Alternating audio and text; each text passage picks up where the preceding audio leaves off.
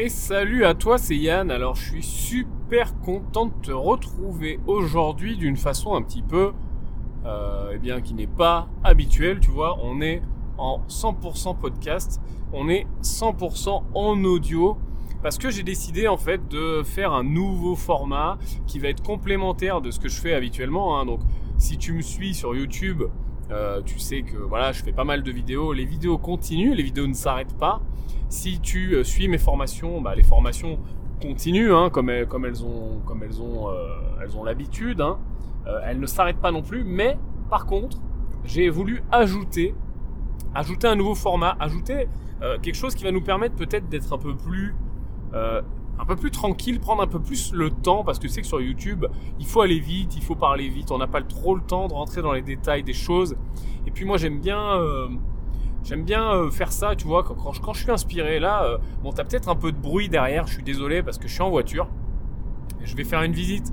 Donc j'ai pas mal de pas mal de voitures à faire et c'est vrai que ces moments, tu sais, je sais pas toi si ça te le fait, mais quand tu es en voiture, bah, tout le temps le temps de penser, le temps d'avoir cette réflexion le temps de, bah, d'avoir cette réflexion que t'as pas le temps d'avoir tout le temps parce que parce que c'était dans le bruit.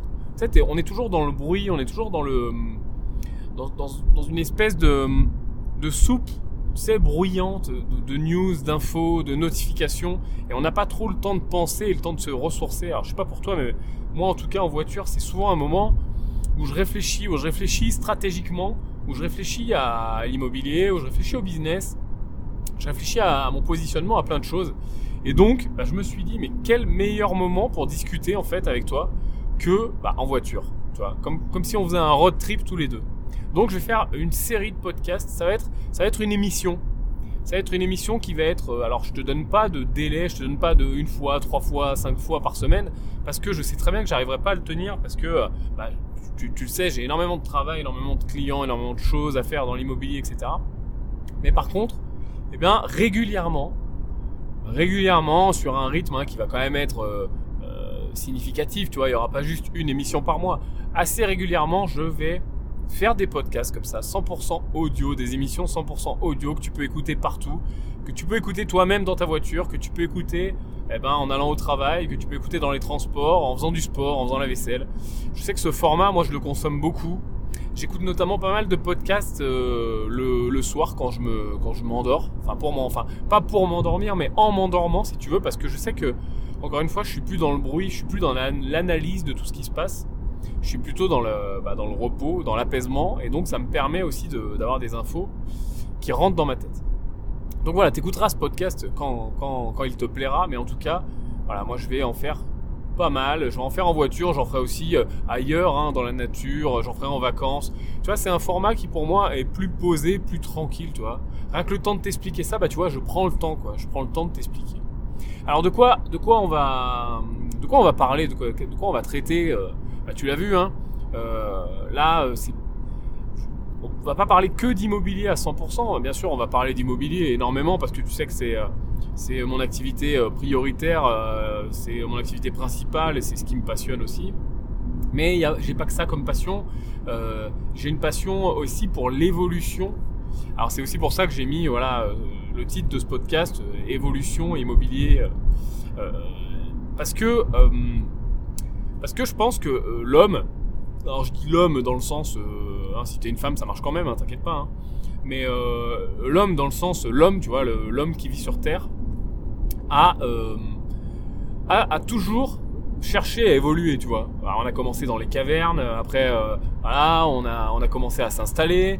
Euh, après, on s'est installé, on a voulu un peu de confort, tu vois. On s'est fait des petites, des petites cheminées. Après, on s'est dit, attends, on va mettre un peu des murs pour, pour pas se faire choper par les assaillants, tu vois. On, a, on s'est mis à faire des châteaux forts, etc. Tu vois. Et maintenant, maintenant, on est 21e siècle et c'est n'importe quoi, tu vois. Si tu regardes, enfin, c'est n'importe quoi. C'est ma façon de dire que c'est un, un, truc de fou, hein. Euh, si tu regardes, euh, si tu regardes l'évolution, le temps qui s'est passé, en fait, tu te rends compte que c'est très récent. Enfin, le monde où on vit actuellement, nous, on a l'habitude parce qu'on est né à l'intérieur. Tu vois, on est né, il y avait des voitures. On est né, il y avait la télé. Euh, sauf les plus vieux, il y avait peut-être pas, encore la télé, mais en tout cas, voilà, on est né dans un monde moderne. On avait l'électricité. on a toujours connu l'électricité. On a toujours connu l'eau courante. Encore une fois, sauf les vraiment les plus vieux d'entre nous, mais la plupart de notre génération, la génération d'avant et les générations qui sont en vie finalement euh, à l'heure actuelle, vivent dans un monde qui est très loin de ce qu'il a toujours été. Si tu regardes l'histoire entière de l'humanité finalement, ben, actuellement on, est extrêmement privilégié et on est extrêmement euh, dans le confort et, tout va beaucoup, euh, beaucoup plus vite, tout va très vite que ce soit les informations, que ce soit les flux financiers, que ce soit les opportunités qu'on a euh, avec les banques, avec l'immobilier, avec tout ce dont j'ai l'habitude de te parler d'habitude. Et c'est vrai que ce sujet me passionne et parce que en fait, donc là je, t'ai situé un peu le contexte. Hein, je pense que tu, tu, te rends peut-être toi aussi compte ou tu te rendais peut-être pas compte à quel point c'était un truc de fou. Et en fait, pourquoi ce sujet me passionne? Parce que tu vas me dire, mais Yann, t'as quand même des passions bizarres. Hein. T'es mignon, mais penser que voilà, il y a 100 ans on n'avait pas l'électricité, bon, ok, c'est un truc de dingue, mais bon, c'est pas non plus. En fait, pourquoi ça me passionne? Parce que une fois que tu le sais, une fois que tu le mentalises, une fois que tu l'as, mis en place, tu peux l'utiliser. C'est-à-dire que l'évolution, elle est ce qu'elle est, de fait, tu vois, tu l'as subi, t'es né comme ça. Mais tu peux toi-même, au sein de ta vie, euh, entre le moment où tu nais et le moment où tu meurs, évoluer. On le fait tous, on évolue, tu vois. On, hop, on va à l'école, on sort de l'école, on change de boulot, euh, on a un nouveau boulot, on lance une société, une entreprise, ce que tu veux. Et ce qui est dingue, c'est que finalement, tu peux le maîtriser. Et moi, ce qui me passionne, c'est ça en fait. C'est vraiment le fait, la maîtrise de ces mécanismes et euh, le fait euh, bah, que, que, tu puisses consciemment en faire quelque chose et l'utiliser pour toi et bah voilà investir acheter acheter de l'immobilier monter ta société monter euh, une entreprise monter un empire. Tu vois il y a des gens qui sont partis de zéro qui, qui, qui sont devenus multi dizaines de millionnaires et d'autres gens pour qui, ben, tu vois, d'autres gens qui ont une vie de merde, tu vois, d'autres gens qui ont une vie de merde, qui sont là dans leur vie, euh, qui ont un patron, euh, qui bossent pour un patron qui peuvent pas blairer, euh, un boulot qui peuvent pas blairer, et, euh, et, voilà, et qui se sentent mal en fait dans leur vie. Et puis des fois, ça va même bah, jusqu'aux gens qui se sentent vraiment hyper mal, la dépression, le suicide et tout ça, tu vois. Et en fait, on est tous nés pareil. On a les mêmes, on a les mêmes gènes. On est tous nés euh, d'un ovule euh, et, d'un spermatozoïde, tu vois. On est, on est tous de la même espèce humaine. Et finalement, il y a des gens qui réussissent extrêmement bien, qui mettent en place les choses, et d'autres gens qui, bah, qui, qui, qui, se plantent, tu vois. Leur vie, c'est un fiasco, tu vois. On, on connaît tous dans, dans, notre entourage des gens, tu vois, c'est des, des pauvres gars, quoi sans faire exprès, hein, ils sont gentils, tu vois, ils ont, ils ont, t'as l'impression tu leur donnerais, tu leur donnerais tout, tu vois, ils ont le cœur sur la main, etc. Sauf qu'ils ont tout raté, tu vois. Ce qu'ils ont pas raté, ils l'ont, ils l'ont pas trop réussi non plus. Et en fait, euh, bah tu vois, c'est, c'est, c'est ce qu'on appelle souvent le développement personnel. Hein. Les gens appellent ça le développement personnel. Moi, j'aime bien appeler ça l'engagement, la théorie de l'engagement et la théorie de l'évolution. En fait, ça colle bien avec Darwin, tu sais, c'est aussi pour ça. Euh, voilà, je trouve que ça colle bien euh, l'évolution, c'est un, un, peu cette idée-là. Mais oui, tu peux appeler ça le développement personnel, tu peux appeler ça comme tu veux, peu importe. Hein, euh, tu peux appeler ça l'arrivisme aussi, hein, parce qu'il y a des gens qui sont prêts à te marcher sur la gueule pour arriver où ils veulent, tu vois. c'est pareil dans l'immobilier, tu vois, tu as, différents styles de négociateurs, tu as différents styles de gens aussi, tu sais, je te dis souvent que c'est intéressant de s'associer. Pourquoi s'associer? Bah Parce parce que ça permet d'avoir un levier supplémentaire, puisqu'on est plus fort à plusieurs, on va, on va plus loin, et euh, forcément, bah, au niveau de la banque, on dilue les risques, etc. Mais il y a différents styles d'association, tu vois. Il y a le mec qui va s'associer avec toi, et ça va limite être ton frère, tu vois. Ça va être ton, ça va être vraiment ton associé. Vous allez faire des trucs ensemble.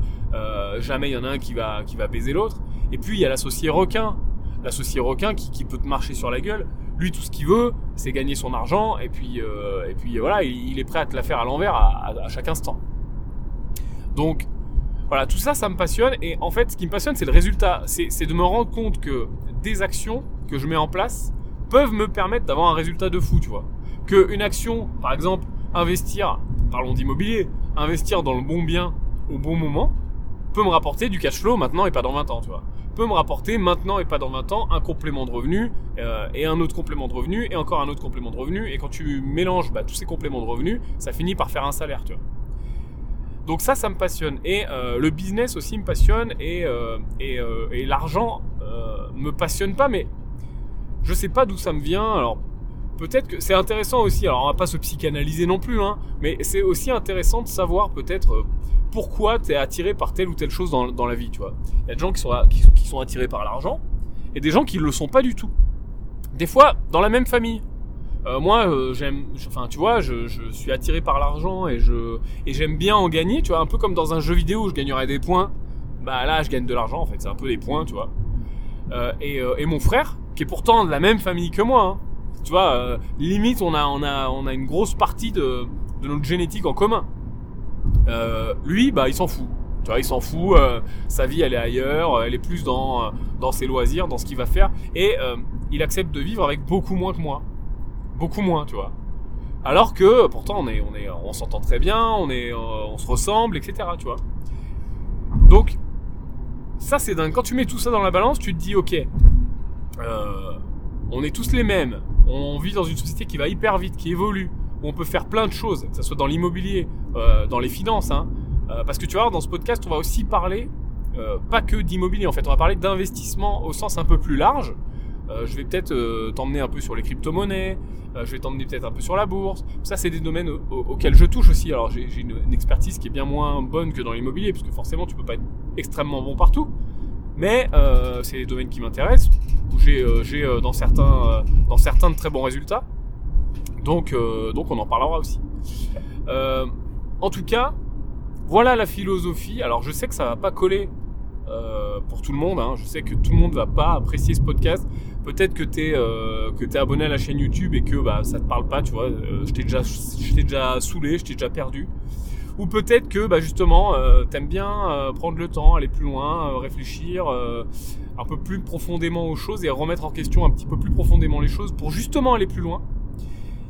et ça va coller plus avec toi, quoi. Et tu vas peut-être plus apprécier le podcast que les vidéos. Donc, eh ben, bienvenue à ce moment-là. suivant où tu écoutes le podcast, eh ben, si tu es sur iTunes, si tu es sur euh, autre chose comme par exemple SoundCloud, etc., bah, tu as des boutons hein, pour t'abonner, encore une fois. Hein. Donc bah, abonne-toi, euh, comme ça tu auras, les infos et puis ça, viendra dans, ton flux euh, de façon automatique. Et puis, je crois, alors je suis un débutant pour l'instant du podcast, hein, donc faut que je regarde un petit peu mieux, mais je crois que je peux mettre des notes dans les épisodes. Donc quand je te parle d'un truc, quand je, quand je te parle d'un lien, quand je te parle d'un objet, eh ben, je te le mettrai en note dans l'épisode euh, voilà, un lien, que ça soit n'importe quoi, tu vois, quand je te parle d'un truc euh, à acheter, euh, un lien sur Amazon, un article, une ressource Wikipédia, tu vois, tout ça, une promo, peu importe. Je te mettrai tout ça dans les notes de la, bah, du podcast. Voilà. Donc, écoute, bienvenue chez toi, tu vois. Ça fait une belle intro à ce podcast. Aujourd'hui, bah, je vais, je vais te parler un peu plus en profondeur de tout ça. Parce que finalement, alors je vais, je vais aussi te donner une avant-première. Tiens. Alors, pourquoi, pourquoi tout ça c'est dans ma tête? Parce que, donc, t'as compris l'évolution, ce qu'on peut en faire, il y a des gens qui réussissent, il y a des gens qui réussissent pas. Mais en fait, on se rend compte que pour passer de, de, loser à winner, finalement, hein, alors je schématise, hein, les choses sont pas aussi euh, blanches ou noires dans la vraie vie, hein, mais pour passer de euh, débutant qui fait pas grand chose à quelqu'un qui passe à l'action, bah, on se rend compte finalement qu'il faut pas énormément de choses. Il suffit d'une bonne rencontre, il suffit d'un livre, un livre intéressant, un livre, euh, un livre inspirant. Il suffit euh, d'un coaching, d'une formation, il suffit de euh, quelqu'un de sa famille des fois, il suffit d'un prof. Beaucoup de profs débloquent des choses. Alors l'école est ce qu'elle est, mais il y a quand même de, bons profs. alors faut, faut les chercher, hein. Mais voilà, on a tous connu au moins un bon prof dans notre vie, je pense. et puis des amis, ou alors quelqu'un, voilà, un beau-frère, peu importe. Des fois, on rencontre des gens qui te débloquent un truc dans ton cerveau, ou un livre, ou ce que tu veux. Et en fait, ces gens, qu'est-ce qu'ils ont fait chez toi? Bah, Ils t'ont juste apporté un peu de connaissances, euh, un peu de... un peu de, de, la clé du cadenas, tu vois. Tu vois, un cadenas, euh, un cadenas qui cadenasse tes croyances, tu vois, c'est ce qu'on appelle les croyances limitantes souvent euh, bah t'as ça ces croyances, tu vois, c'est comme si t'avais un cadenas euh, dans une partie de ton cerveau et puis voilà, la personne t'a donné la clé et puis t'as ouvert le cadenas et puis tu t'es rendu compte en fait que voilà, c'est rien quoi. Ça me fait penser, tu sais, aux, thérapeutes qui arrivent à guérir par exemple les gens qui ont des phobies, tu vois. Quelqu'un qui a peur des serpents à fond, tu vois, il peut pas voir un serpent même en photo, euh, il voit un serpent, il tombe dans les pommes, tu vois. si jamais dans sa vie il croise un serpent, tu, il court le, le, 100 mètres en moins de 10 secondes et tu vois, il est il est vraiment, il est phobique de fou du serpent, quoi. Limite, tu lui dis le mot, le mec commence à avoir des sueurs froides. Mais il y a des gens, il y a des thérapeutes qui arrivent à guérir ces gens-là. Parfois en une séance, parfois en 30 minutes, en 40 minutes. Alors par plein de voies différentes, hein. Par l'hypnose, par euh, la psychanalyse, par, euh, je sais pas, tu vois, par, par énormément de, de, voies différentes. là n'est pas la question. Mais la question, c'est que on peut arriver à avoir un résultat très rapide sur un truc très handicapant. En fait, le problème, entre guillemets, le truc très handicapant en question, donc là, dans mon exemple, bah, la peur des serpents, tu vois, la phobie des serpents, ça peut être autant un peu handicapant, comme une croyance limitante, par exemple, dans l'immobilier. Par exemple, l'immobilier, c'est réservé aux riches. Ça, c'est pas très handicapant, tu vois, dans la, la vie de tous les jours. Ou un truc hyper handicapant, comme par exemple euh, la peur des serpents, ou même encore plus handicapant, comme l'agoraphobie. Tu vois, l'agoraphobie, euh, je sais pas si tu connais, c'est la peur de la foule. Il y a des gens qui sont tellement agoraphobes qu'ils ont même pas peur de la foule, mais qu'ils ont juste peur des gens. Enfin, genre, ils peuvent pas aller sur une place avec, euh, avec 20 personnes, tu vois. Ils peuvent pas rentrer dans un magasin. Ils peuvent pas aller faire leurs courses. Ils peuvent pas aller à la boulangerie, tu vois, ces gens-là. Et ça, tu vas pas me dire que c'est pas le truc le plus handicapant du monde. Enfin, non, il y en a d'autres. Hein. Être dans un fauteuil roulant, c'est handicapant aussi. Mais un truc aussi handicapant que l'agoraphobie peut être guéri suivant les personnes en très peu de temps. Alors, il y en a pour qui ça va prendre un an, pour qui ça va prendre deux ans, mais il y a des gens en 30 minutes, 1 heure, 2 heures, 2 séances, 3 séances, 5 séances, c'est fini. C'est guéri, c'est réglé, voilà, c'est du passé. Et les gens repartent du bon pied et euh, bah, ont une, une, super vie, euh, une vie qui leur plaît. Et tu te dis, attends, attends, mais qu'est-ce qui se passe, quoi? C'est-à-dire que le mec, c'est pas un magicien, c'est pas un gourou, c'est pas Merlin l'enchanteur, tu vois, il a pas une baguette magique. Il a guéri la personne.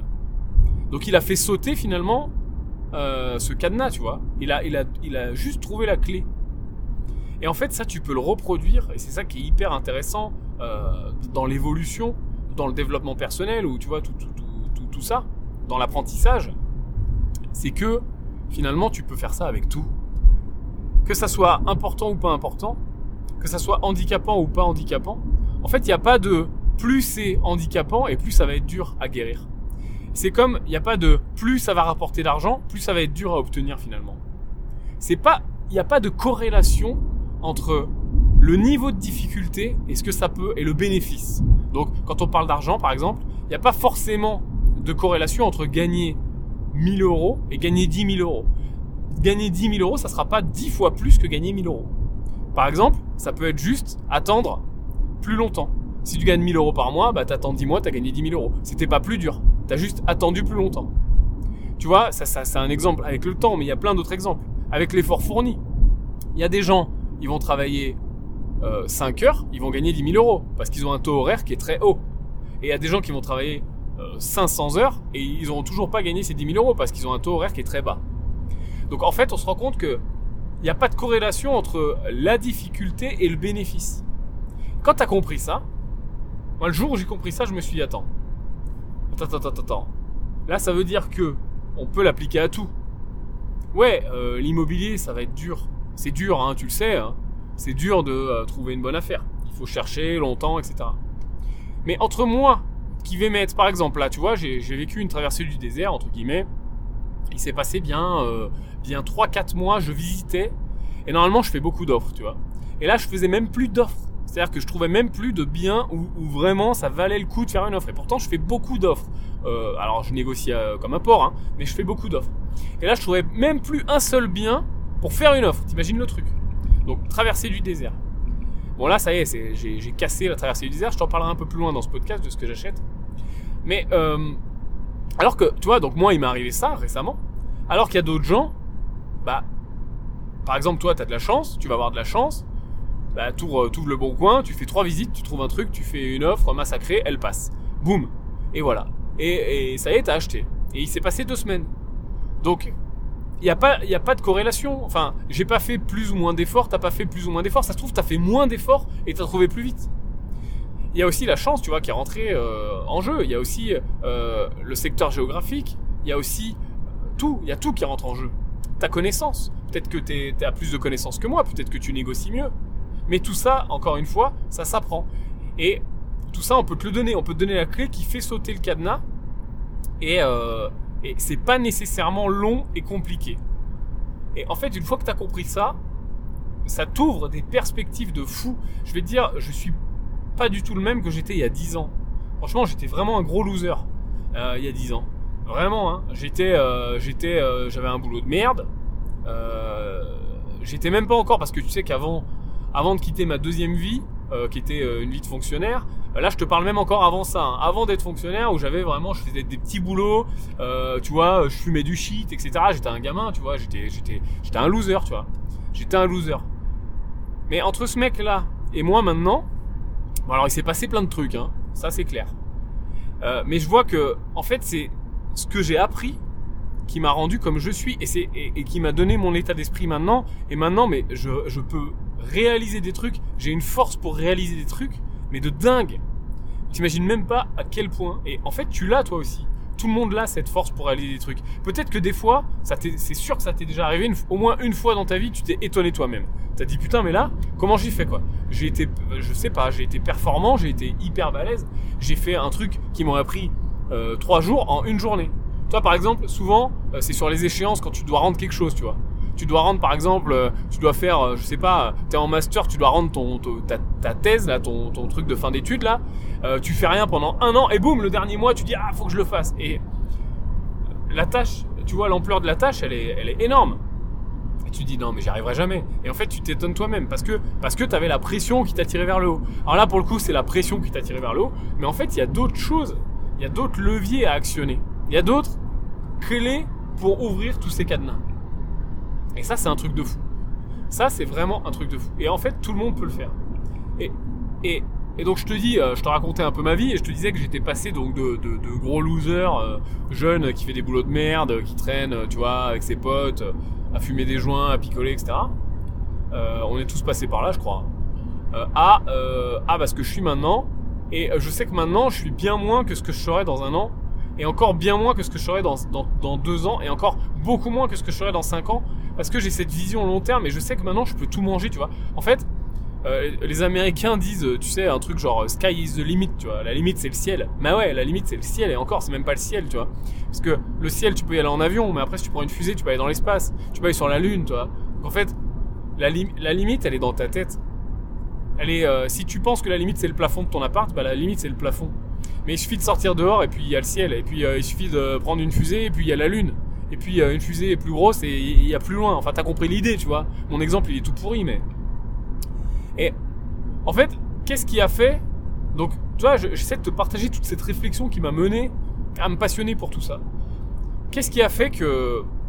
Bah, que comment j'ai analysé de passer de euh, voilà de un peu un loser tu vois à un chef d'entreprise un investisseur qu'à brasser euh, plusieurs millions d'euros, tu vois, euh, que ça soit en travaux, en achat-revente. Euh, il y a peut-être, je sais pas, il faudrait que je fasse le calcul, tu combien de biens sont passés entre mes mains en tout. Mais je suis monté jusqu'à 27 en simultané. Je sais pas, j'ai dû, avec les échanges et tout, il y a dû avoir une quarantaine de biens. voilà, j'investis beaucoup. j'ai une, boîte qui marche très bien, j'ai même plusieurs boîtes d'ailleurs. J'en ai planté aussi. Euh, j'ai eu plusieurs vies, tu vois. J'ai euh, été fonctionnaire, j'ai fait des petits boulots, j'ai eu un bar, euh, j'ai, j'ai maintenant j'ai plusieurs sociétés. J'ai une société qui fait de l'immobilier en France, j'ai une holding, j'ai plusieurs SCI, j'ai un truc à l'étranger, etc. Mais c'est pas du tout pour te pour te dire j'ai ci j'ai ça. C'est pour te dire mais ce mec en fait est passé de, ça peut être moi ou toi ou n'importe qui. Hein. Et encore mon exemple il est tout pourri par rapport à plein de gens qui ont des succès encore plus rapides. Mais on va en parler après. Qu'est-ce qui fait, nom de Dieu, bon sang, de, passer de, loser à, un début de réussite? Euh, ben, C'est ça, c'est les clés, tu vois. C'est juste de le savoir. Alors ça fait, ça fait vraiment euh, chaman, new age euh, de dire ça, tu vois. T'as l'impression que je, suis en train de te vendre la pilule miracle, de se dire un déblocage de cerveau, tu vois. Mais en fait, c'est vraiment ça. Et tu sais ce qui m'a aidé plus que tout C'est de lire des bouquins. Je lis énormément de bouquins. J'essaie de, lire un bouquin par semaine euh, en rythme de croisière. Alors parfois, j'en lis moins forcément puisque bah tu sais comme moi, hein, ça demande du temps. Je me suis mis d'ailleurs au Kindle récemment. J'adore les bouquins papier, j'adore avoir une collection de livres, j'adore avoir une bibliothèque, j'adore les toucher, etc. J'adore l'objet. Mais euh, au bout d'un moment, il faut se mettre au Kindle parce que t'en as trop, tu vois, tu peux pas, c'est la galère, c'est lourd. Quand t'es en voyage, tu peux pas en prendre 10. Donc je me suis mis au Kindle, c'est pas mal. On en parlera si tu veux plus tard. Toujours est-il que je lis énormément de bouquins et je pense que c'est vraiment un des facteurs qui m'a débloqué le cerveau. Parce que quand t'entends, bah comme, comme là je suis en train de te, raconter en fait, des gens qui te racontent leur histoire et qui te disent tiens voilà moi j'ai fait comme ci, j'ai fait comme ça, ça ça a marché bien, ça ça a pas trop bien marché, bah toi-même tu peux faire les tests, tu vois. Puis après peut-être que t'accroches avec un auteur tu essaies de te rapprocher de lui, tu essaies de te faire coacher, tu essaies de te faire mentorer, tu suis des formations, peu importe, euh, ou, euh, ou, un cursus scolaire, ou peu importe. Et en fait, ça m'a vraiment changé la vie, tu vois. Et d'ailleurs, dans ce podcast, on parlera des bouquins, parce qu'on me demande souvent, Yann, euh, quel bouquin tu lis, recommande-nous des bouquins. J'en ai déjà parlé en, vidéo, j'avais recommandé, lequel j'avais recommandé sur YouTube? j'avais recommandé The Magic of Thinking Big.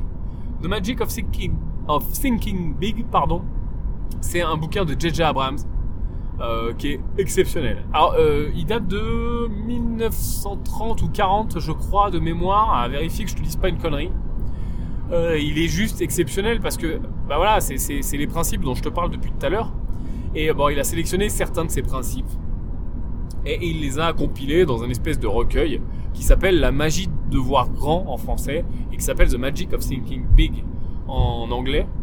Euh, je te recommande de lire en anglais, enfin de lire pas forcément en anglais, mais de lire dans la langue originale du mec qui a écrit le bouquin, parce qu'une traduction, ça reste une traduction et c'est imprécis. Alors oui, il faut, comprendre l'anglais, mais euh, quand j'ai commencé à lire en anglais, encore une fois, j'étais une quiche en anglais. Tu vois, ça c'est encore une croyance limitante, de se dire, euh, je suis une quiche en anglais, je peux pas lire de livres en anglais. Bah, franchement, faut que ton premier livre que tu choisisses, il soit extrêmement, enfin, t'aies extrêmement envie de le lire, pour pas te décourager. Moi, j'avais commencé avec un roman euh, que j'avais extrêmement envie de lire, tu vois, qui m'excitait, qui était palpitant pour moi. C'était un truc de science-fiction, euh, voilà, qui, me plaisait. Alors je lis très très très peu de romans, mais là pour le coup, euh, j'ai commencé par un roman. c'est peut-être plus facile que des livres pratiques à lire. donc tu te dis ouais, je suis une quiche, je comprendrai jamais rien. En effet, ton, premier livre c'est une torture. Tu vas ouvrir le dico, enfin tu vas lire avec le dico quoi. Tu vas lire avec le dico sur, sur la jambe et tu vas, tu vas regarder peut-être. alors faut se forcer à essayer de deviner. C'est un très bon truc pour toi si tu veux lire en anglais. Même si tu comprends pas les phrases, force-toi à les deviner et à pas chercher les mots. Cherche vraiment les mots qui te posent problème, sur lesquels tu butes plusieurs fois, pas sur lesquels tu butes une fois, deux fois. Un mot qui revient sans cesse, tu butes dessus, putain celui-là, tu, tu, tu, as beau chercher avec plusieurs contextes et plusieurs phrases, tu trouves pas ce que ça veut dire, tu regardes. Mais faut vraiment que tu bites rien. Si tu arrives à, à déduire, tu vois, le sens de la phrase, si tu arrives à deviner, tu te forces à pas regarder. Alors c'est un peu de la lecture intuitive, hein. au début tu vas pas hyper bien comprendre, c'est pour ça que je te conseille de lire plutôt un roman, tu vois, plutôt un livre facile et plutôt un livre que tu as très envie de lire. Ou c'est pas grave si tu comprends pas exactement très bien ce qui se dit pile poil au bon moment. Mais ton cerveau, lui, t'inquiète pas. Hein. Encore une fois, regarde, ça c'est encore un truc d'évolution. Là tu vas faire évoluer ton cerveau, c'est-à-dire que tu sais qu'il y a des, chemins, des connexions neuronales qui se font dans le cerveau et que... Euh, eh ben, elles peuvent se faire et se défaire avec le temps. Tout n'est pas fait euh, quand tu sors du ventre de ta mère, ton cerveau n'est pas terminé tout au long de ta vie, il évolue.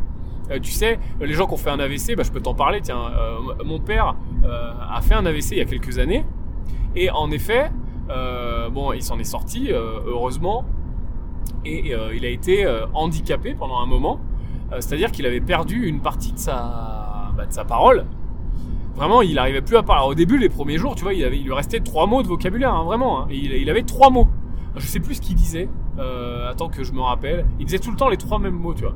Et puis au bout d'une semaine, les médecins nous ont expliqué, etc., qu'en fait, bah, la partie, il y avait une partie de son cerveau qui était, qui était morte, en effet, qui était endommagée parce qu'elle avait plus été vascularisée, tu vois, il y avait le sang, il arrive plus, donc euh, ce morceau-là de cerveau, bah, il était mort. Mais le cerveau avait une, capacité, on appelle ça la plasticité du cerveau, avait une capacité à se reformer, à faire de nouveaux chemins neuronaux. Comme, bah, comme euh, il y a un éboulement sur la route, tu vois, ça bloque la route, et eh ben il y a un tracteur, il y, a un, bulldozer qui arrive et qui, trace une nouvelle route dans la montagne. Ben, c'est la même chose. Et en fait, tu le, tu, on l'a vu à l'œil nu, au fil des jours, au fil des mois, au fil des semaines, en effet, il y a eu des nouveaux, il y a des nouvelles connexions qui sont faites dans ton cerveau, dans son cerveau, et il a retrouvé des mots. Il a retrouvé des mots, après il a retrouvé des, morceaux de phrases. Et après, alors, ça faisait un peu comme, comme quelqu'un, tu sais, qui est dyslexique. Euh, il, mélangeait le sens des phrases, tu vois. Il disait d'abord la fin à la place du début. Euh, ou alors il mélangeait les syllabes. Et après, euh, après ça s'est revenu un peu plus dans l'ordre. Et après, ce qui s'est passé, eh ben, il bégayait, tu vois. On voyait plus trop qu'il avait, qu'il avait eu cet accident. Par contre, alors là, je te parle, on est, on est à 6 mois après, hein. 6-8 mois, un mois, un an après il avait plus que ce petit bégaiement, tu vois. Alors après, il a fait de l'orthophoniste, etc., la rééducation, tu vois. Hein. Ça s'est pas passé en 3 secondes. Hein. Les chemins neuronaux, ça se reforme, mais il faut le temps que le cerveau, il se, reforme. Donc voilà, tu vois, ça a duré, ça a duré. Et, euh, maintenant, ça doit faire, euh, je sais plus, euh, peut-être 4 ans que c'est, arrivé cette histoire-là. Et ben, euh, maintenant, il a quasiment aucune séquelle. Alors tu vois, des fois, il va bégayer un petit peu, mais comme quelqu'un qui, qui bégaye un petit peu, tu vois. Il a pas, euh, jamais tu penses qu'il a eu, euh, il a fait un AVC. Donc tout ça pour te dire que le cerveau est capable de faire de nouvelles connexions. Et ça, euh, pour la lecture en anglais, c'est pareil, tu vois. Pour, pour tout, c'est pareil en fait. Et ce qui est dingue avec la lecture en anglais, c'est que ben voilà, tu vas faire cet exercice de, de te forcer à deviner, et ton cerveau, lui, il va travailler. T'inquiète pas. Toi, tu, tu vas avoir l'impression que tu fais rien, mais lui, il va travailler. Comme quand tu apprends la guitare. T'es nul à la guitare, t'es nul à la guitare, t'es nul à la guitare, et puis au fur et à mesure, ça se débloque, et d'un seul coup, tes doigts, ils commencent à trouver. Bah, c'est encore une fois pareil. C'est que tu débloques des chemins, des connexions neuronales nouvelles. C'est comme quand tu te mets à faire du sport. Au début, ton geste, il est tout pourri, il est imprécis. Et puis après, au bout d'un moment, il se précise. Euh, tu gagnes en force, tu gagnes en souplesse, tu gagnes en amplitude. Et c'est exactement la même chose avec. Euh, c'est pas parce que l'activité elle est intellectuelle que tu ne la travailles pas. C'est comme tu vois quand tu travailles tes biceps à la muscu pour avoir des gros bras, eh ben ton cerveau tu peux le travailler de la même façon et tu peux t'éduquer à énormément de choses. Et c'est de ça euh, vraiment qu'on va causer dans ce podcast. Alors on va l'adapter hein, à l'investissement, on va l'adapter à l'immobilier, mais tu vois voilà, je pars dans, je pars dans tous les sens parce que vraiment c'est un sujet, je peux, t'en parler, on va en parler pendant des heures. Donc, euh, où je voulais en venir Oui, les bouquins en anglais, je te parlais du bouquin de J.J. Abrams. Alors, essaye de faire ça et tu vas te rendre compte qu'au début, bah voilà, au début, en effet, tu vas, euh, tu vas chercher peut-être euh, un mot, enfin un mot tous- tous les paragraphes, tu vois. Tu vas chercher 4, 5, 6, 7, 8 mots par page. Alors oui, le dictionnaire, il va servir au début. Hein, tu vas buter sur des mots. Et puis, au fur et à mesure, à la fin de ton premier livre, je te garantis déjà que tu vas être beaucoup plus à l'aise. Le deuxième bouquin va être un peu aussi compliqué, mais tu vas chercher deux fois moins de mots. Puis le troisième, le quatrième bouquin, c'est terminé. Tu ne cherches plus un mot. Pourtant, vraiment, je suis, je suis pas. J'ai toujours été nul. J'ai toujours été une quiche en anglais. Enfin, c'est pas que j'étais une quiche, j'étais feignant. Feignant à l'école. Donc j'ai toujours eu euh, genre 6-8 de moyenne. Tu vois, le mec qui, a, pas envie d'en foutre. Euh, et mais euh, de faire ça, et j'ai pas, je suis pas parti dans un pays étranger. Hein. J'ai pas parlé, j'ai pas exercé, je me suis pas mis en immersion. hein. J'ai juste lu des bouquins et des sites internet en anglais, en me forçant à pas trop chercher les mots. Bah maintenant, maintenant, je, te, je lis un livre. Honnêtement, allez sur un livre de 300-400 pages, je cherche, euh, je sais pas, 5 mots. Franchement, hein, 5-6 mots. Mon vocabulaire, il, il a explosé. Ma compréhension générale des phrases, elle a explosé. Tout ça pour te dire que ça marche avec l'anglais, ça marche avec l'espagnol, ça marche avec le russe, ça marche avec ce que tu veux. Alors l'anglais, c'est une des langues, en tout cas, les plus faciles pour nous, français. Parce que même si on est des grosses quiches en anglais, hein, en France, on le sait, hein, on a, je crois qu'on a le, niveau en anglais le plus pourri d'Europe. Même si on est des grosses quiches, on a quand même vaguement l'habitude de le voir depuis qu'on est petit, tu vois. On, voit toujours des mots, on voit toujours des phrases. Euh, les notices, souvent, elles sont en anglais. Euh, souvent, c'est écrit en anglais et en français sur, sur les emballages, etc. Donc, on est quand même exposé. C'est pas comme si je te disais, apprends le russe, où là, c'est l'alphabet cy- cyrillique. Et là, t'as jamais vu ça de ta vie, tu vois. On dirait des caractères extraterrestres, tu vois. On dirait, on dirait une soucoupe volante, le truc. Donc, l'anglais, vraiment, c'est pas du tout infaisable. Alors, tout ça pour en revenir au bouquin, tout ça pour en revenir à lire en VO, comme ça, t'as vraiment l'essence de l'auteur. Et donc ce bouquin de J.J. Abrams. T'as vu comme je suis parti loin? Je voulais te parler du bouquin de J.J. Abrams et je t'ai parlé de, de, de soucoupe volante et d'alphabet cyrillique. Euh, ce bouquin de J.J. Abrams, il est magnifique, tu vois.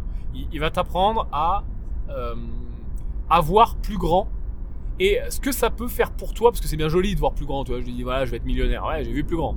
Mais non, comment le mettre en place dans ta vie et ce que ça peut faire pour toi de le mettre en place? Donc ça, c'est un bouquin, tu vois, dont, j'avais parlé en, sur une vidéo. Et euh, dans ce podcast, bah, j'ai envie de partager avec toi plus de livres. Plus de livres, plus de choses, et peut-être te faire des petits résumés ou ce que j'en retire, tu vois. Euh, donc on va faire ça un peu plus souvent. Donc si tu es aussi intéressé par les livres, euh, que tu n'as peut-être pas le temps de les lire, eh ben aussi tu trouveras euh, l'essence et ce qui est intéressant. Et puis de toute façon, euh, ça m'a fait moi-même, c'est-à-dire que ce que je te prône, ce que j'essaie de t'apprendre, ce que je, de t'apprendre, euh, ce que j'essaie de te faire passer, etc. Et tout ça, en fait, moi j'ai été fabriqué par ça, alors par plein d'autres choses, hein, par les gens que je côtoie, par, les gens avec qui je me forme, etc. Par les, oui, les formations que je fais, mais aussi par les bouquins que je lis, clairement. Et ça c'est magique. Donc voilà, qu'est-ce que je pourrais te... Bah, en ce moment, je lis un truc chiant, donc euh, je, peux bien te le, recommander, mais euh, en ce moment, cette semaine, euh, je lis... comment, je sais, sais même pas ce que c'est le titre, je crois que c'est... le droit des beaux commerciaux, je crois, ou juste beaux commerciaux. C'est un, hyper chiant, hein. c'est un livre très très pratico-pratique. C'est écrit par un...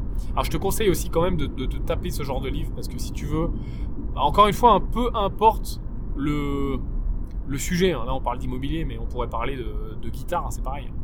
Euh, je te suggère de taper ce genre de livre un petit peu euh, pointu, parce que ça te permet aussi, encore une fois, d'y voir plus loin. Et euh, même si tu t'en sers pas tout de suite, ça va te permettre d'ouvrir ta réflexion. Et là, pour le coup, je m'en sers tout de suite. Peut-être ça va me faire une super transition. Tiens, tu vois, j'ai pas fait exprès. Ça va me faire une super transition pour ce que je vais te parler après, pour ce dont je vais te parler après. Donc là, je m'en sers tout de suite parce que c'est quoi? Ça parle des beaux commerciaux et c'est un bouquin qui est écrit par un avocat dont j'ai mangé le nom, tu m'excuseras euh, si jamais tu m'écoutes, auteur de ce livre. Et donc un, en fait c'est euh, des euh, des commentaires de, de textes de loi et de jurisprudence.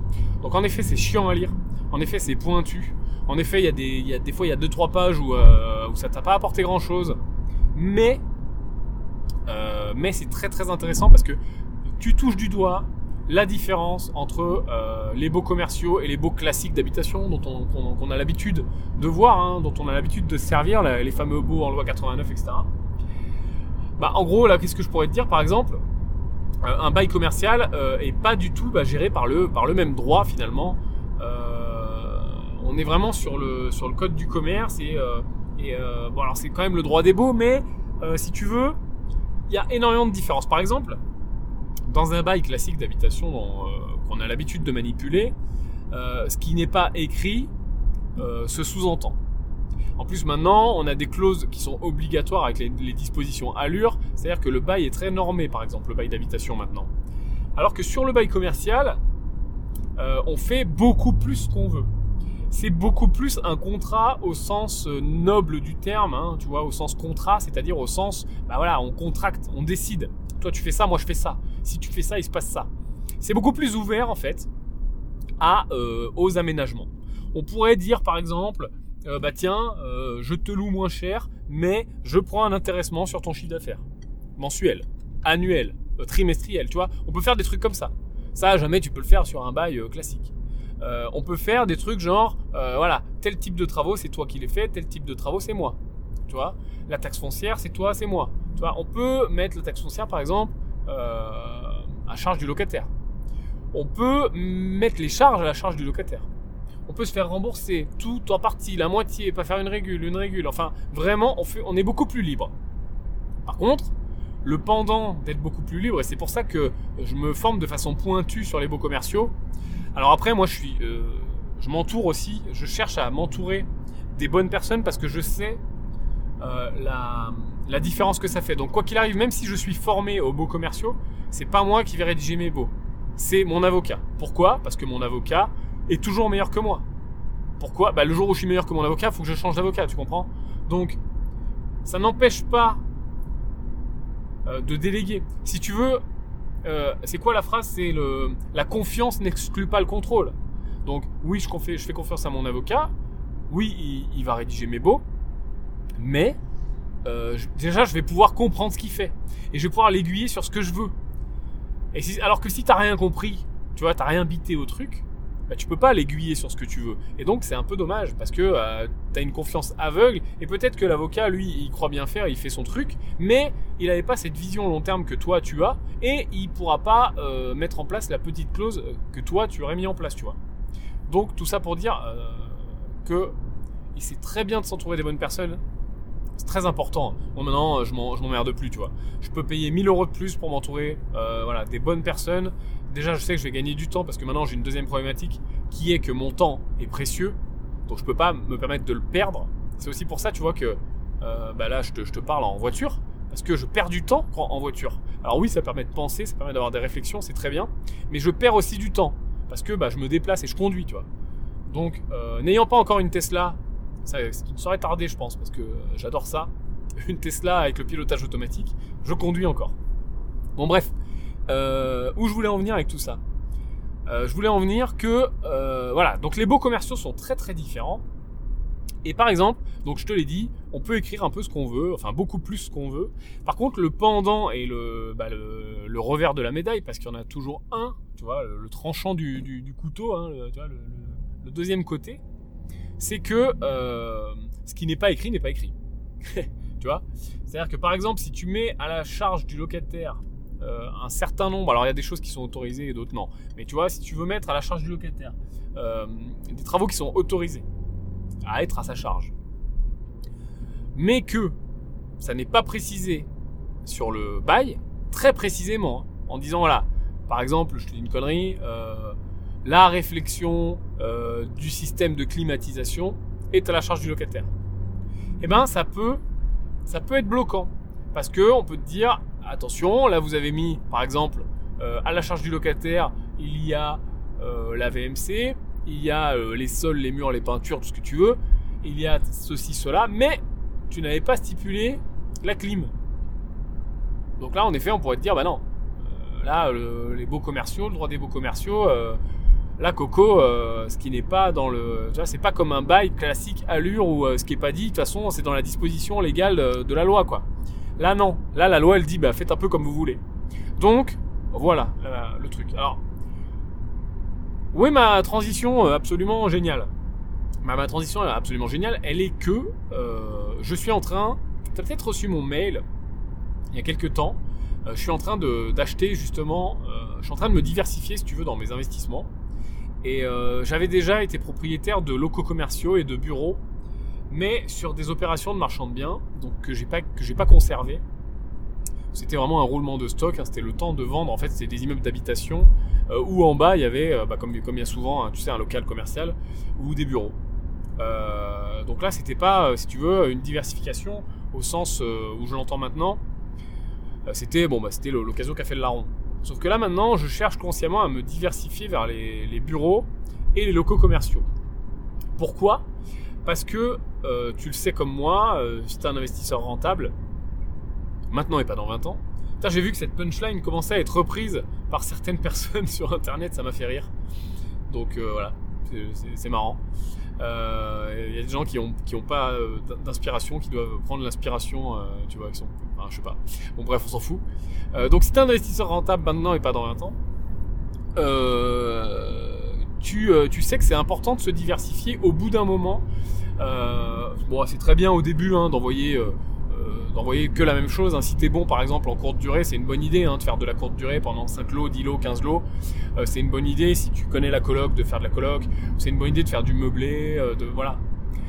Et même de se diversifier au sein des locations classiques. Hein. Faire un peu de meublé, faire un peu de, revenus fonciers, etc. Ok. Mais pourquoi je cherche à me diversifier encore plus? Bah déjà parce que qui dit diversification dit, tu le sais, qu'on vient lisser le risque puisque bah, forcément, hein, si on n'a pas tous ses œufs dans le même panier, on vient lisser le risque, hein, ça je vais pas te l'apprendre. Mais en plus, il y a une deuxième problématique dans l'immobilier, c'est que euh, le...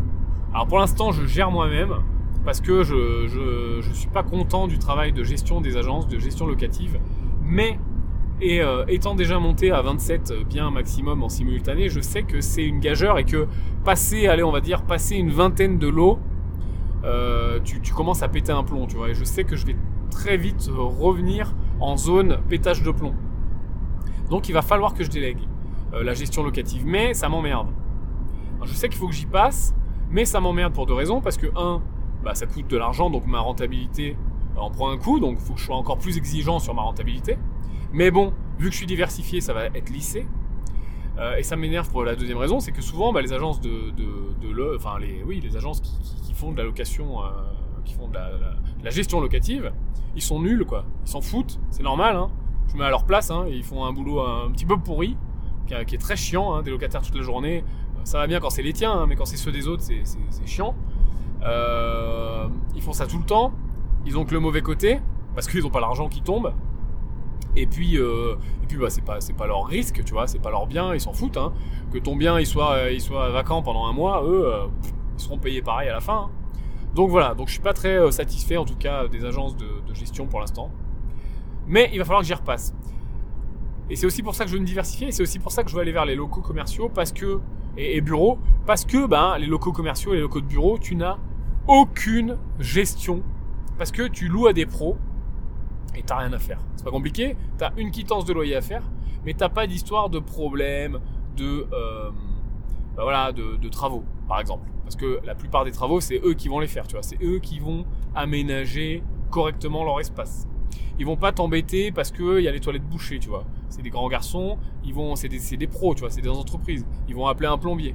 Tu vois, alors qu'un locataire, bah, t'as deux types de locataires, tu vois. T'as le locataire qui se démerde, c'est la plupart, mais t'as aussi le locataire un peu relou. Et il y en a quelques-uns. Ou voilà, dès qu'il se passe un truc, il t'appelle. Euh, bon. Alors c'est pas ingérable, hein, mais ça prend du temps. Et moi là, je suis vraiment dans une démarche de me libérer mon temps pour mes prochains projets. Je vais t'en parler aussi un petit peu après. Je fais des bonnes transitions aujourd'hui. Hein. Bref. Euh, donc voilà, je suis dans cette démarche vraiment de me libérer du temps. Et, euh, et ben voilà, pour toi, si tu veux aussi y passer le moins de temps possible, bah, c'est vrai que les locaux pro, bah voilà, tu fais une quittance, c'est terminé quoi. Euh, il y a aussi un certain nombre d'avantages. Tu peux opter pour la TVA. Si tu, si tu la récupères, que tu as des travaux à faire, ça peut être intéressant. Euh, au niveau fiscal, c'est un peu moins intéressant en effet, puisque euh, les locations nues professionnelles, donc qu'elles soient commerciales ou, de bureau, c'est au revenu foncier. Hein. Donc tu vas être au revenu foncier. Donc en effet, il faut bien calculer les choses, parce que surtout si tu n'as pas beaucoup de déficit à faire, et tu n'as pas beaucoup de travaux à faire, parce que c'est pas toi qui les fais, et que en plus bah, ça rapporte bien, donc bah, tu as du cash flow, euh, donc le, prêt suffira pas à te mettre en, déficit, bah, tu vas payer beaucoup d'impôts.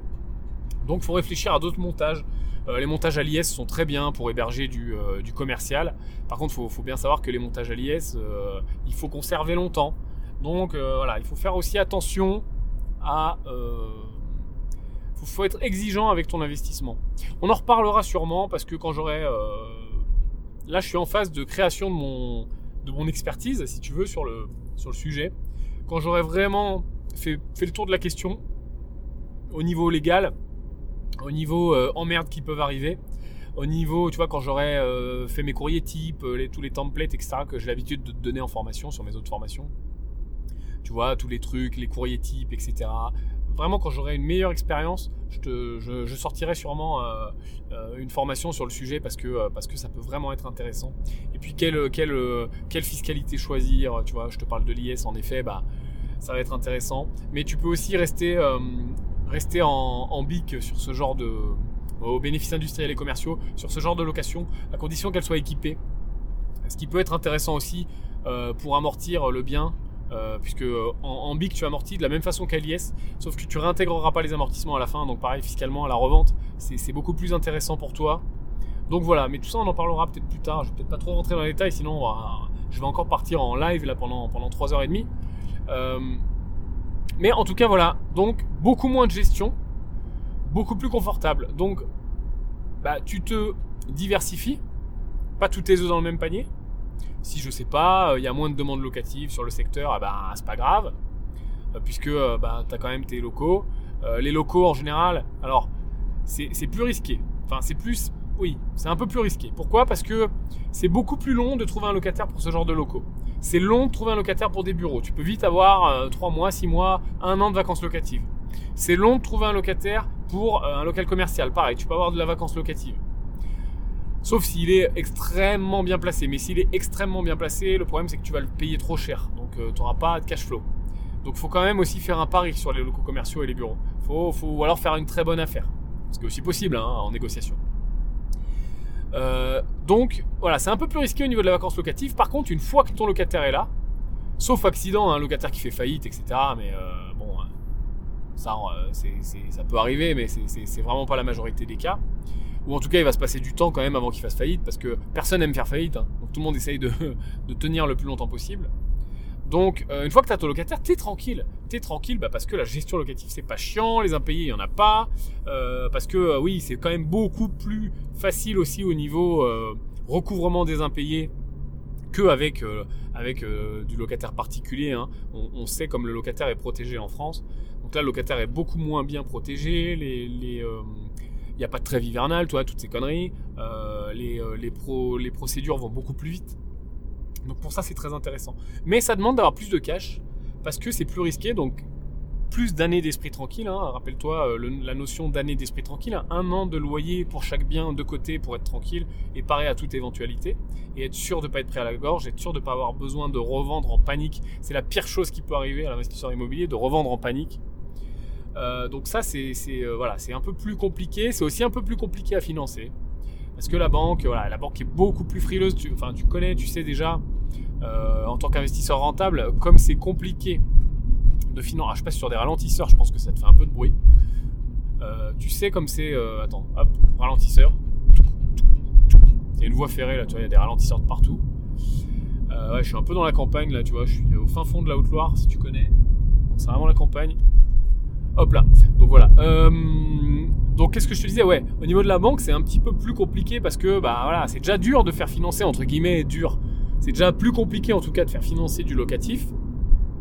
Parce que voilà, hein, au niveau des banques, tu le sais, il faut aller voir plusieurs banques, euh, euh, c'est un peu chaud. Et ben là, du loco professionnel, c'est encore plus dur. Tu vois Parce que ben, euh, c'est pareil, tu vois, la banque, tu connais la banque, tu connais les banques, parapluie, c'est même plus parapluie, c'est parasol, c'est abri anti-atomique. Et ben voilà, c'est plus dur de faire financer du, commercial. Donc c'est pareil, ça, ça se prête plutôt à l'investisseur un peu plus avancé dans sa, dans sa vie d'investisseur rentable, maintenant et pas dans un temps ou éventuellement ça se prête euh, plus euh, à la personne qui a beaucoup d'argent de côté ou beaucoup de patrimoine et à qui la banque finalement ne dira pas non parce qu'il y a des garanties, il y a des contre-garanties si tu veux en face. Donc voilà, donc moi je suis en train, alors il commence à pleuvoir, j'espère qu'il va pas trop pleuvoir euh, beaucoup parce que sinon on s'entendra plus, tu sais, le bruit de la pluie là quand on roule c'est un truc de fou. au pire, on, on, écourtera un petit peu, ta joie ça fait déjà quasiment une heure que je te parle donc je vais accélérer de toute façon. Donc qu'est-ce que j'achète? En gros, je vais te parler un petit peu de ce que j'achète et puis euh, je t'en reparlerai quand le dossier, parce que là c'est en décision actuellement, là, c'est en décision au niveau de la banque. Donc euh, la première chose que j'achète c'est des locaux de bureau dans un, bah, dans un immeuble de bureau. Il y a des immeubles mixtes des fois, hein. là c'est un immeuble 100% tertiaire, 100% bureau, euh, qui avait été construit comme ça, hein, espace, espace bureau, tu vois. donc c'est vraiment un immeuble, bah, comme, tu, comme tu peux l'imaginer, avec des grandes baies vitrées, euh, tout vitré, tout euh, bureau, quoi, très très bureau. Euh, c'est pas un lot qui est très grand, ça fait 80 mètres carrés. Allez, tiens, je vais t'en parler un peu plus. C'est pas grave, tu, tu l'auras en avant-première par rapport aux autres investisseurs qui suivent pas le podcast. En fait, c'est donc ça fait 80 mètres carrés. J'ai payé ça 140 000 euros, qui est un prix au mètre carré plutôt au prix du marché, ou plutôt même tranche supérieure de prix du marché sur mon secteur. Donc là, tu vas me dire, mais Yann, tu nous as pas habitué à ça. Normalement, tu achètes sous le marché pour être en sécurité si jamais tu as besoin de revendre. Alors en effet, là, cette fois-ci, j'ai pas acheté sous le marché. En tout cas, au prix au mètre carré, j'ai pas acheté sous le marché. Mais je vais te parler un peu plus de ma réflexion. Donc ça coûte 140 000 euros, euh, tout frais euh, inclus, plus les frais de notaire. Il y en a à peu près pour 12 000 euros de frais de notaire. Donc je j'emprunte la totalité, j'emprunte 152. Ça rapporte, euh, alors que je te disais conneries, 15 euh, 800 euros par an, je crois, hein, et, des, bananes, hors taxe. Je vais tout parler hors taxe. Hein. Donc c'est vraiment ce qui tombe dans ma poche. Hein. Donc ça rapporte 15 800. Donc par mois, ça fait quelque chose comme 1300. Et mon crédit, c'est 800.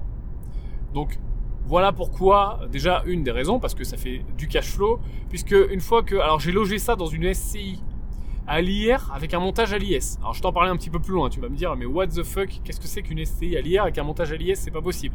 Si c'est possible, je t'en parlerai un peu plus un peu plus loin, je te finis de te donner les chiffres. Euh, donc finalement je vais être à l'IS là-dessus. Et une fois que j'ai tout calculé, tout mis bout à bout, mon comptable, etc., tous les frais de fonctionnement, euh, je rapporte euh, dans les 200, un peu plus de 200 euros net par mois net euh, en cash flow net net. Donc c'est intéressant, c'est pas hyper un cash flow de fou, mais c'est intéressant. En cash flow brut, bah, tu l'as vu, hein, 800 pour 1300, donc un peu plus de 500 euros. Euh, c'est un peu plus de 500 euros hein, dans mes souvenirs. Euh, j'ai pas les, chiffres, exacts, hein, je suis en voiture, hein, mais c'est dans ces eaux-là. Au niveau de la banque, bah, ça passe sans aucun problème puisque 70% euh, des loyers, hein, tu sais, le, calcul bancaire, hein, il pondère 70%, donc 70% des loyers remboursent largement le crédit, puisque euh, on doit avoir quelque chose comme 900 euros si on prend 70% des loyers, alors que le crédit c'est 800, donc c'est ok. Euh, donc là, tu vois, c'est plutôt ok. Alors en effet, le cash flow est pas dingue, mais bon, c'est toujours ça de prix, on va pas cracher dessus. En effet, le prix au mètre carré est pas dingue. On est vraiment dans le marché. Euh, j'ai négocié, bien sûr, hein, parce que c'était vraiment beaucoup plus cher que ça. Parce que pourquoi? Alors pourquoi? C'était plus cher parce que c'est extrêmement bien loué déjà au prix au mètre carré, c'est bien loué. T'as vu, il y a un loyer de 15 000 euros annuel, et surtout c'est extrêmement bien loué euh, par rapport au locataire. Parce que le locataire, et ça j'en suis pas peu fier, parce que euh, c'est quand même la classe, le locataire, c'est le ministère des Finances. Donc si tu veux, je vais avoir comme locataire le ministère des Finances. Donc c'est quand même la classe. Et alors, tu sais comment ça fonctionne l'administration, hein il y a un ministère en haut qui chapeaute, et après il y a 50 000 directions différentes. Et en fait c'est la direction, je crois, de mémoire, la DSSI, il me semble. Et je crois que ça veut dire, euh, je sais même pas exactement ce que ça veut dire, mais il me semble que ça veut dire euh, direction de la santé, de la sécurité, euh, l'inspection, inspection de la santé, sécurité, un truc comme ça, un truc dans le genre. enfin bref, c'est un truc, on s'en fout globalement, mais c'est un, un, un service qui dépend du ministère de l'économie et le bail est au nom du ministère de l'économie.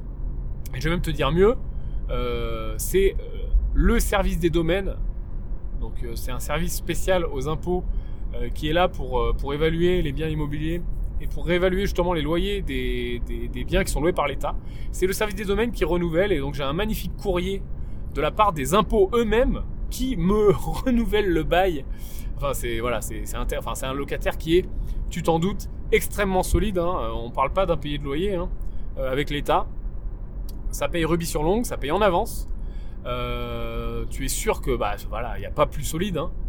Euh, c'est le, locataire rêvé, s'il y en a un, c'est celui-là. Euh, extrêmement solide, paye en avance, euh, jamais d'impayé, pas besoin de t'assurer. voilà. C'est quand même plutôt propre. Ils sont là depuis. Alors c'est des petits bureaux, hein. c'est vraiment une direction. Donc ils sont, ils sont deux plus une secrétaire. Donc c'est vraiment les chefs qui sont là-dedans. Hein. Il n'y a pas tout le monde.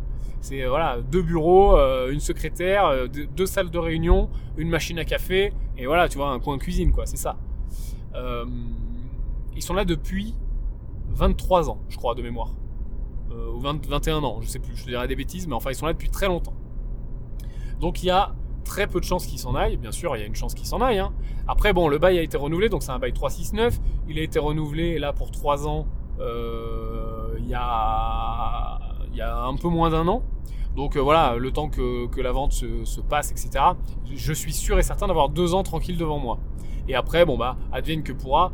Mais je me fais quand même pas trop de soucis, sachant que c'est l'État, je parie sur une relocation encore pendant des années et des années et des années. Donc, finalement, j'ai acheté une tranquillité. L'affaire est bonne, hein, on va pas cracher non plus sur 200, 250 euh, euros de cash flow net et 500 euros de cash flow brut. On va pas cracher euh, là-dessus, tu vois. En plus, euh, voilà, je mets rien de ma poche, la banque va tout financer. Voilà, on va pas cracher. Va pas cracher là-dessus, on va pas cracher sur le prix au mètre carré. Bon, il est peut-être un peu haut, et encore, quoique j'ai fait une bonne négociation, je suis dans les prix. Mais j'ai aussi surtout acheté une diversification et acheté de la tranquillité. Et ça, avec le temps, quand la banque va voir en effet que, bah, que oui, c'est pérenne, oui, c'est stable, oui, ça fait des années qu'il paye, et oui, ça me coûte rien, et eh ben, euh, ça met encore une fois du poids dans ma balance d'investisseur, et dans, du poids dans ma balance d'investisseur qui sait, bah, qui sait ce qu'il fait, quoi, qui sait de quoi il cause. Et c'est ce qu'il faut que tu cherches euh, à, faire. Que ton banquier comprenne. Alors ça ne pas venir, ça va pas venir avec ton premier bien. Hein. ça peut venir à partir du deuxième. Que ton banquier, que ta banque comprenne euh, que tu es quelqu'un qui sait de quoi il cause. Que tu es quelqu'un qui voilà, répond tac au tac aux questions, connaît les montages. Et surtout, euh, bah, que voilà, ce que tu fais, ça marche. C'est-à-dire que derrière, tu as un reporting, tu as un track record de, bah, de, de ce que tu as fait, quoi t'as un reporting de euh, l'année d'avant, l'année d'avant, l'année d'avant. Alors bah oui, ça se construit avec le temps, hein, mais encore une fois, on construit une carrière d'investisseur hein, sur, plusieurs années. Hein. Euh, et, voilà. Et ça va, encore une fois, à chaque fois que tu rajoutes un bien, peser dans la balance. Donc ça, c'est le premier bien que j'achète. Euh, le montage rapidement. Alors pourquoi je suis à l'IS en étant à l'IR En fait, je, vais loger ce bien-là dans une SCI. L'idée de ce bien, c'était qu'il me, il me rembourse tous les frais de fonctionnement de ma SCI. Euh, dans, laquelle je vais loger aussi d'autres biens. Euh, donc, euh, tu vois, ce cash flow qui est pas dingue, bah, au moins ça me paye mon comptable, ça me paye mon avocat, ça me paye la holding au-dessus, tu vois, on en parler. Ça me paye tous mes frais, ça m'avance les charges, etc. En fait, j'ai vraiment rien à sortir, de ma poche. J'ai aucune avance à faire.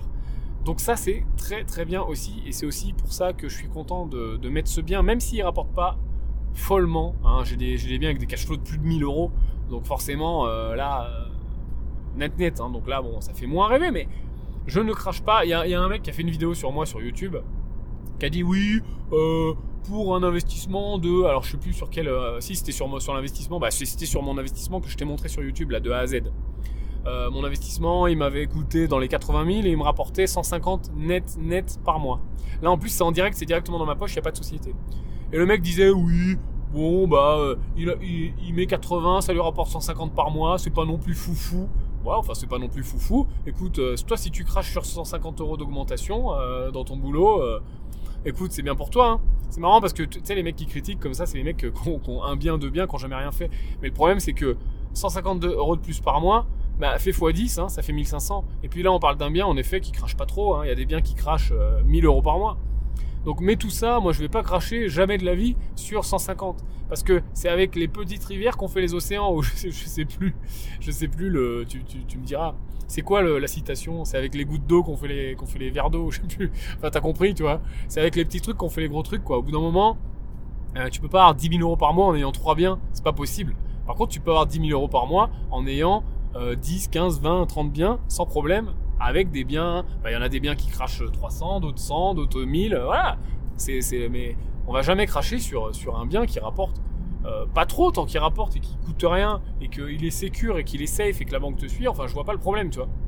Et puis après, vu que je suis diversifié, euh, si jamais un jour je suis bloqué, je revends. c'est, pas la première fois. Hein. Je suis pas très attaché à mes biens. Euh, je suis capable de les revendre assez vite pour passer à l'action. Bon bref, ça c'était une aparté. Euh, qu'est-ce que je Oui, alors le montage, tu vas, je, te, je t'imagine derrière tes, écouteurs, là, tu vas dire, putain Yann, mais donne-le nous ton montage Je vais te le donner. Donc, j'ai monté une SCI à l'IR, sauf que moi, j'ai plusieurs sociétés, tu le sais, et donc j'ai euh, un système de holding. Qu'est-ce que c'est qu'un holding? Alors on dit un holding hein, pour ta culture personnelle. Euh, qu'est-ce que c'est qu'un holding? C'est on dit une société holding, donc on peut dire les deux. Qu'est-ce que c'est qu'un holding? C'est c'est un, une société qui a des participations dans une autre société. C'est juste ça. Souvent on dit ouais holding, etc. C'est un truc de fou. Non, il n'y a rien de compliqué. Euh, un holding, c'est euh, un portefeuille. Alors là, je te parle d'un holding patrimonial. Hein. Il y a d'autres types de holding, euh, les, holdings de reprise, etc., les LBO, machin. ne parlons pas de ça. Parlons du holding dont je te parle là, qui est un holding patrimonial. Donc en gros, c'est un portefeuille. C'est-à-dire que c'est une société qui détient d'autres sociétés. C'est un portefeuille de société, tout simplement la société détient des participations dans d'autres sociétés. Pourquoi faire ça? Quel est le bénéfice? En échange, euh, qu'est-ce que ça permet? Eh bien, ça permet de faire remonter et descendre des déficits. C'est-à-dire que si tu as une société qui est en déficit et l'autre en bénéfice, tu vas pouvoir lisser ça. Bah, si tu viens lisser un bénéfice, forcément, tu payes moins d'impôts. Celle qui est en déficit, elle s'en fout, elle payait déjà pas d'impôts. Mais celle qui est en bénéfice, eh bien, tu vas pouvoir lisser. Alors, encore une fois, on parle de bénéfice et de déficit comptable pas de bénéfice et de déficit réel. Hein. Tu peux être en bénéfice réel et être en déficit comptable, hein, c'est pas un problème. Donc ça permet ça, première chose. Ça permet deuxième chose de faire une convention de trésorerie, c'est-à-dire de prêter, de faire circuler la trésorerie au sein du groupe, puisque on appelle ça un groupe, un groupe de sociétés. Donc tu vas pouvoir faire circuler la trésorerie au sein du groupe, c'est-à-dire que euh, bah, par exemple la société mère en haut, elle a plein d'argent, la société, la SCI en bas, elle a besoin d'un apport pour acheter un autre bien, et ben la société mère en haut va donner 10 000 euros à la SCI pour faire son apport. Boum, convention de trésorerie. Donc ça, c'est très très pratique. Parce que sinon, si tu n'as pas par exemple ce système de holding et que tu as deux sociétés, ta première société, tu vas sortir des dividendes qui vont être imposés une première fois aux bénéfices dans la société, 28% d'IS. Après, bah, tu vas sortir les dividendes, ils vont être imposés une deuxième fois euh, sur toi en tant que, bah, que personne qui prend des dividendes. Donc soit prélèvement forfaitaire libératoire, soit sur ta tranche marginale d'imposition. Boum, deuxième, deuxième imposition. Et après, tu vas là, apporter cet argent dans la deuxième société. Donc tu te seras fait imposer deux fois de l'argent qui va aller dans la deuxième société. Alors qu'avec un système holding, bah, convention de trésorerie, boum, t'envoies l'argent dans la deuxième société, terminé, tu vois, on ne te demande rien de plus. Donc tu vas, tu vas esquiver la deuxième imposition de quand l'argent passe par toi. Tu n'esquiveras pas la première imposition de quand l'argent est imposé dans la société, mais l'imposition de quand l'argent passe par toi, tu l'esquives à 100%. Donc ça, c'est quand même plutôt intéressant. Euh, et puis en plus, même, tu vas pouvoir lisser ce qui se passe dans la société. Donc quoi qu'il arrive, tu paieras moins d'impôts que dans le premier cas. Donc voilà l'intérêt euh, principal de la holding. Euh, après, bon, tu peux te faire des prêts aussi rémunérés. Tu peux te salarier sur l'une ou l'autre société. Tu peux, si tu es salarié de la société d'en haut, faire remonter une rémunération et donc créer des charges sur la société là où les sociétés d'en bas. Et donc, bah, artificiellement, être en déficit, etc. Je t'en parlais tout à l'heure, tiens, de, si tu achètes des locaux commerciaux, c'est dur d'être en déficit parce qu'en effet, bah, si, ça crache du cash flow et que tu as, juste un prêt et tu fais pas de travaux, bah, c'est dur d'être en déficit. Et eh ben, en faisant remonter par exemple de la rémunération, bah voilà, tu es en déficit. Tu vois Donc pour ça, il faut une convention d'animation, etc. dans ta holding. Bref, euh, tout ça, on en parlera peut-être un peu plus profondément plus tard. Et puis, euh, il y a quand même des prérequis pour monter ce genre de groupe. Euh, le premier étant d'avoir au moins une société qui marche bien parce que ça sert à rien de vouloir faire circuler de la trésor qu'on n'a pas. Donc si tu que des sociétés en effet qui, euh, rapportent 1000 euh, euros par an, ça sert à rien de faire une holding parce que une société holding ou un holding, hein, choisis, euh, choisis ton camp. parce que, bah parce que le, les frais qui vont concourir à la mise en place du groupe vont être énormes, il hein. faut le savoir quand même, hein, parce que avocat, déclaration, création du groupe, il y a un peu de sous à mettre sur la table, donc il faut quand même être capable d'absorber ça. Et deuxième chose, il faut être capable d'absorber euh, la comptabilité supplémentaire. Puisque bah, qui dit plusieurs sociétés dit plusieurs comptabilités à chaque fois. Donc les frais aussi augmentent. Donc pour que le bénéfice fiscal soit intéressant, il faut euh, avoir un volume quand même relativement important. Ou au moins une société qui marche très bien et d'autres sociétés qui marchent moins bien, on s'en fout, mais au moins une qui marche très bien pour pouvoir euh, ponctionner dans celle qui marche très bien et baisser son imposition. Ou alors avoir une société qui marche bien et pour projet de monter d'autres sociétés. Par exemple, voilà, d'autres SCI, enfin des SCI pour faire de l'immobilier. Bref, où est-ce que je veux en venir? Tu vas encore me dire que je t'ai toujours pas dit comment je faisais de, l'IS à l'IR. Alors je vais te le dire. Donc mon montage, c'est que j'ai une société holding qui est à l'IS, qui est une SAS, euh, euh, donc où je suis président, qui me rémunère et qui va ponctionner, bah voilà, qui va prendre de l'argent dans mes autres sociétés. Celle qui marche bien, bah, elle prend beaucoup d'argent. Celle qui marche moins bien, elle prend pas d'argent. Et celles, par exemple, qui, sont, qui ont besoin d'argent, eh ben, elles, elles donnent de l'argent, tu vois. Comme par exemple, bah, si avec ma SCI, je dois faire un apport, bon là, c'est pas le cas, hein. mais si je dois faire un apport, bah, par exemple, j'aurais pas mis l'apport de ma poche, j'aurais mis l'apport avec ma société holding. Bref, comment, j'ai toujours pas répondu à la question, comment je fais pour payer l'IS en étant à l'IR Bon, alors j'ai créé cette SCI à l'IR je possède un certain nombre de parts. La société holding est associée avec moi et elle possède un certain nombre de parts. Il faut savoir que fiscalement, les associés sont, au sein d'une SCI, les associés sont fiscalisés. Euh, alors quand c'est une SCI à l'IR, tous les deux à l'IR. Sauf que là, vu qu'il y a une personne morale, donc une société qui est associée, puisqu'il y a ma holding qui est une société, qui est une personne morale qui est qui est associée dans cette société à l'IR, de fait, vu qu'elle est imposée à l'IS, on ne peut pas l'imposer à l'IR, puisque on va dire il y a un bénéfice IR, on va faire remonter ce bénéfice IR euh, bah, au niveau des associés. Donc moi, ok, c'est facile. Hein. Hop, bah, ça passe en revenu foncier sur ma feuille d'impôt. Par contre, ma société, euh, elle, elle est à l'IS, donc on ne peut pas l'imposer à l'IR, c'est de fait impossible. Donc elle va être imposée au niveau de son régime fiscal, tout simplement. Donc le truc, c'est que ma société holding est imposée à l'IS sur une, SCI qui, elle, est à l'IR. Et moi, en effet, je suis imposé à l'IR sur mes parts. Sauf que ce que je t'ai pas dit, c'est que moi, j'ai 0,1% des parts et ma société holding a 99,9% des parts. Donc euh, voilà, tu te rends compte que l'imposition à l'IR va être complètement gommée par le fait que je sois, euh, bah, que je sois, que j'ai 0,1% des parts. Donc même si je fais 10 000 euros de, bénéfices fonciers, euh, je vais être imposé sur 0,1% de 10 000 euros qui vont s'ajouter à ma TMI et sur lequel je vais être imposé au niveau de ma TMI. Euh, boum, là je suis tranche à 40, donc je vais être imposé peut-être à 40% sur 1% euh, de 10 000 euros. Donc ça fait quelque chose comme 10, 100, 100, 40% de 100 euros, hein, si mes calculs sont, justes. Donc ça va faire 40 euros. 40 euros d'impôt. Pour 10 000 euros, dans, mon exemple, il y a 10 000 euros de résultat. Hein, donc tu vois, c'est intéressant. Par contre, en effet, le reste du résultat va remonter dans la holding. Alors après, charge à moi, vu que cette partie-là de résultat, donc les 99,9% qui va remonter dans la holding, eh ben, euh, va être imposée, hein, bien sûr. Hein. on n'a pas, euh, c'est pas magique. C'est-à-dire qu'on a gommé mes impôts à moi, mais on n'a pas gommé les impôts généraux. Hein. C'est pas non plus magique. Mais ça va remonter dans la holding, ça va être imposé en effet.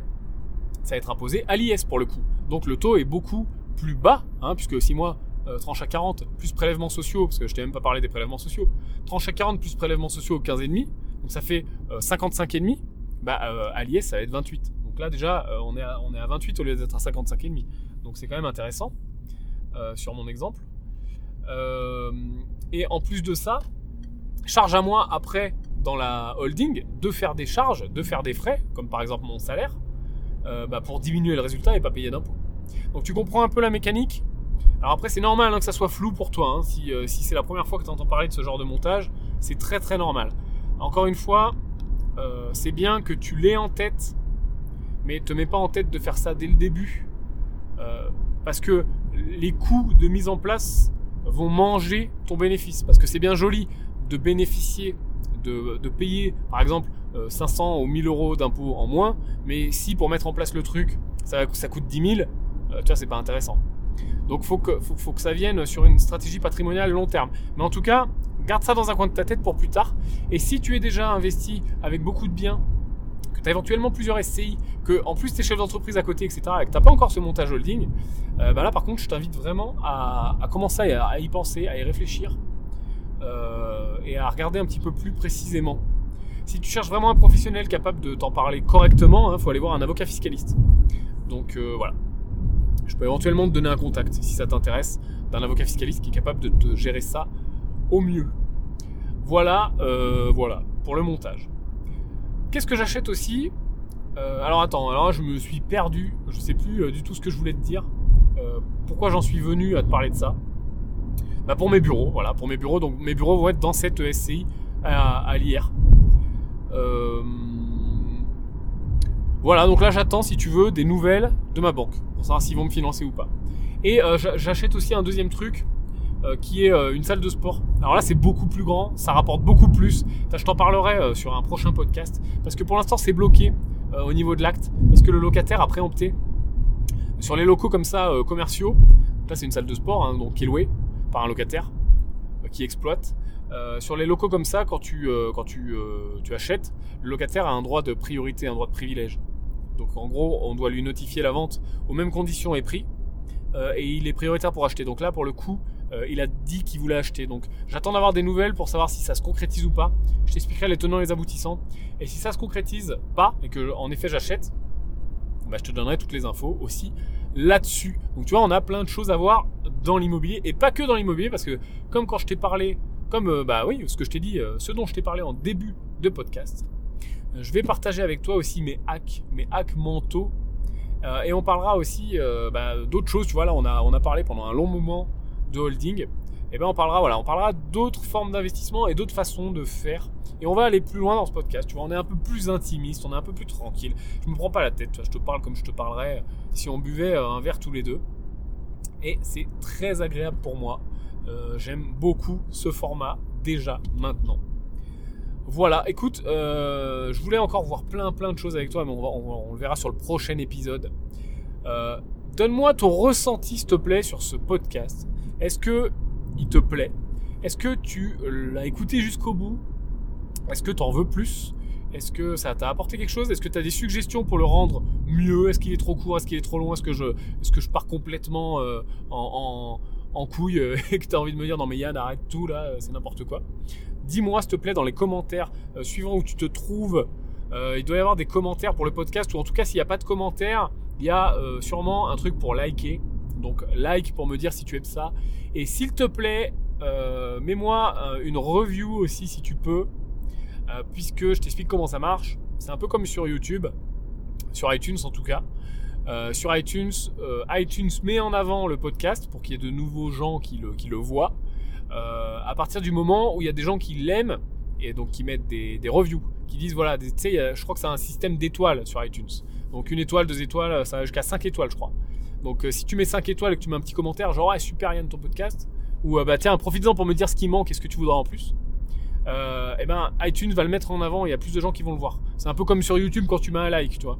Donc si tu peux prendre le temps, si ça t'a plu de faire ça, et ben ça serait super sympa parce que moi, tu vois, on va vraiment prendre le temps, tu vois, ça fait 1h15. Donc je sais pas quand tu pourras l'écouter, peut-être dans les transports, peut-être trouve-toi ton moment à toi. Euh, j'ai beaucoup beaucoup de choses à te partager ce podcast. On se retrouve pour le prochain épisode et euh, bah, je te dis à très bientôt. Tu es sur le podcast des investisseurs rentables. Maintenant et pas dans un temps. Et je te dis à plus. Ciao ciao.